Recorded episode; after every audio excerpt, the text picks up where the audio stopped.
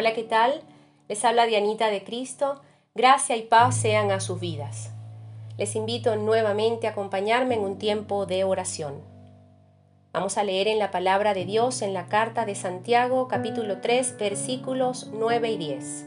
Dice, Con la lengua bendecimos a nuestro Señor y Padre y con ella maldecimos a las personas que han sido creadas a imagen y semejanza de Dios.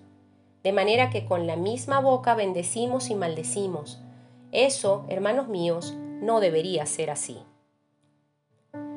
Miren, la lengua bien administrada hace mucho bien, pero mal guardada causa muchísimo daño. Pensemos de qué manera la estamos utilizando. Bendito nuestro Dios que nos dio un cuerpo, el cual aprendimos la semana pasada que somos casa de Dios. Por tanto, hay que cuidarlo. Y aquí hoy estamos escuchando que la lengua es un aspecto de nuestro cuerpo muy importante ella es un instrumento increíble que positivamente imparte y provoca muchas bendiciones, pero también puede ser un instrumento negativo y por tanto destructivo en gran manera. Y es que la lengua es poderosa, hay que usarla bien. Debería ser nuestra oración diaria a Dios como la del salmista en el Salmo 19:14. Deseo que te complazca todo lo que digo. Miren, sea que nos comuniquemos con la lengua o haciendo señas con las manos, la capacidad de transmitir nuestros pensamientos y sentimientos es un regalo de Dios. ¿Cómo podemos entonces usarlo para hacer el bien y no el mal a nuestras propias vidas y también a quienes nos rodean? Antes de responder esa pregunta, quisiera recordar con ustedes un par de fábulas Seguramente escucharon aquella de las ranas que cayeron en un foso y sus compañeras les gritaban que era imposible que salieran de allí. Una salió con mucho esfuerzo, pero salió, y la otra se quedó abollada en el fondo. La diferencia estuvo en que una escuchó todas las palabras de desánimo y desaliento, y la otra, pues, era sorda y solo las veía gestualizar sus caritas de asombro y pensó pues que la estaban animando, así que salió airosa, mientras que la otra se quedó abollada. Podemos ver allí el daño que causan unos labios de desánimo. La otra fábula es la del burro, que también cayó en un hueco y la gente comenzó a tirarle tierra dándole por muerto o asumiendo que moriría. Sin embargo, el burro usó la arena que le tiraban para subir hasta el tope y salió del hueco. Podemos también pensar en que hay palabras que nos hunden, pero pueden haber palabras que nos impulsen hacia arriba. Y también podemos aprender de aquí que nosotros tenemos la potestad de recibir o no lo bueno o malo que la gente nos diga. Pero no olvidemos y tomemos en cuenta que no a todos les es tan fácil obviar las malas palabras. Un malvado bullying ha llevado a gente al suicidio, incluso a niños. ¿Qué vamos a hacer? ¿Cómo podemos usar nuestra lengua para hacer el bien a nuestras propias vidas y también a quienes nos rodean? Y no ser personas cuyas lenguas corrompen y destruyen no solo sus propias vidas, sino la de otros. Comencemos por aprender y enseñar tres cosas básicas. Primero, ¿cuándo vamos a hablar?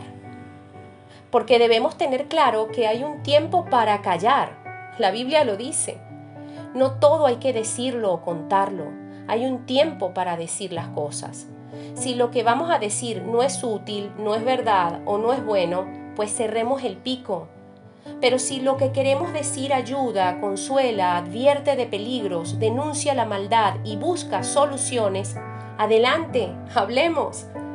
Segundo, ¿qué vamos a decir?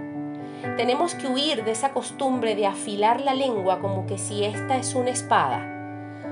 Porque lo que logramos es lastimar y nos lastimamos muchas veces a nosotros mismos. Hay gente que habla como lanzando cuchillitos con liguita punta y punta y punta. No vale.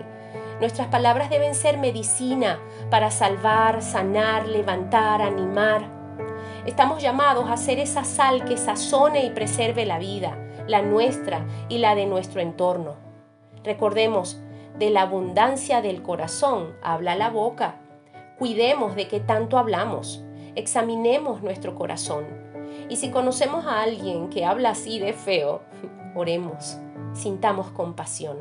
Esa persona no está bien. Habría que ayudarla a corregir, a sanar. Tercero, ¿cómo vamos a decirlo?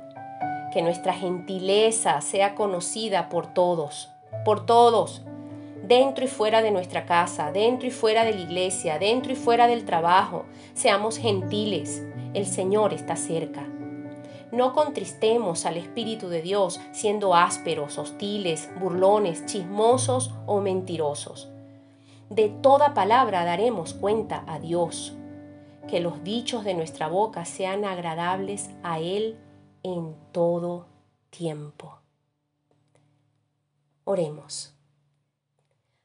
Amado Dios y Padre Celestial, hoy queremos pedirte perdón por toda palabra ociosa que de nuestra boca ha salido, por toda palabra de maldición, es decir, maldicha, mal hablada, insultante, denigrante o falsa, que hayamos dicho hasta hoy. El deseo de nuestro corazón, la oración que hoy hacemos desde lo más profundo de nuestra alma, es que nuestras palabras sean de tu agrado, de tu agrado y de tu complacencia Ayúdanos a saber cuándo es el mejor momento para hablar, escoger nuestras palabras con cuidado y hablar siempre con amabilidad. Enséñanos a que nuestras palabras sean útiles, verdaderas y buenas para nuestras vidas y las de nuestro entorno. Recuérdanos hoy y siempre a refrenar nuestra lengua del mal, para así ver días buenos. Rogamos para que cierres todo labio mentiroso, burlador y destructivo. Lleva palabras de sanidad a todo aquel que las necesita y úsanos a nosotros también para ello. Hoy queremos constituirnos en buenos mayordomos de nuestra lengua y que sean nuestros labios instrumentos de bendición. Oramos en el nombre de Jesucristo. Oramos y damos gracias. Amén y amén.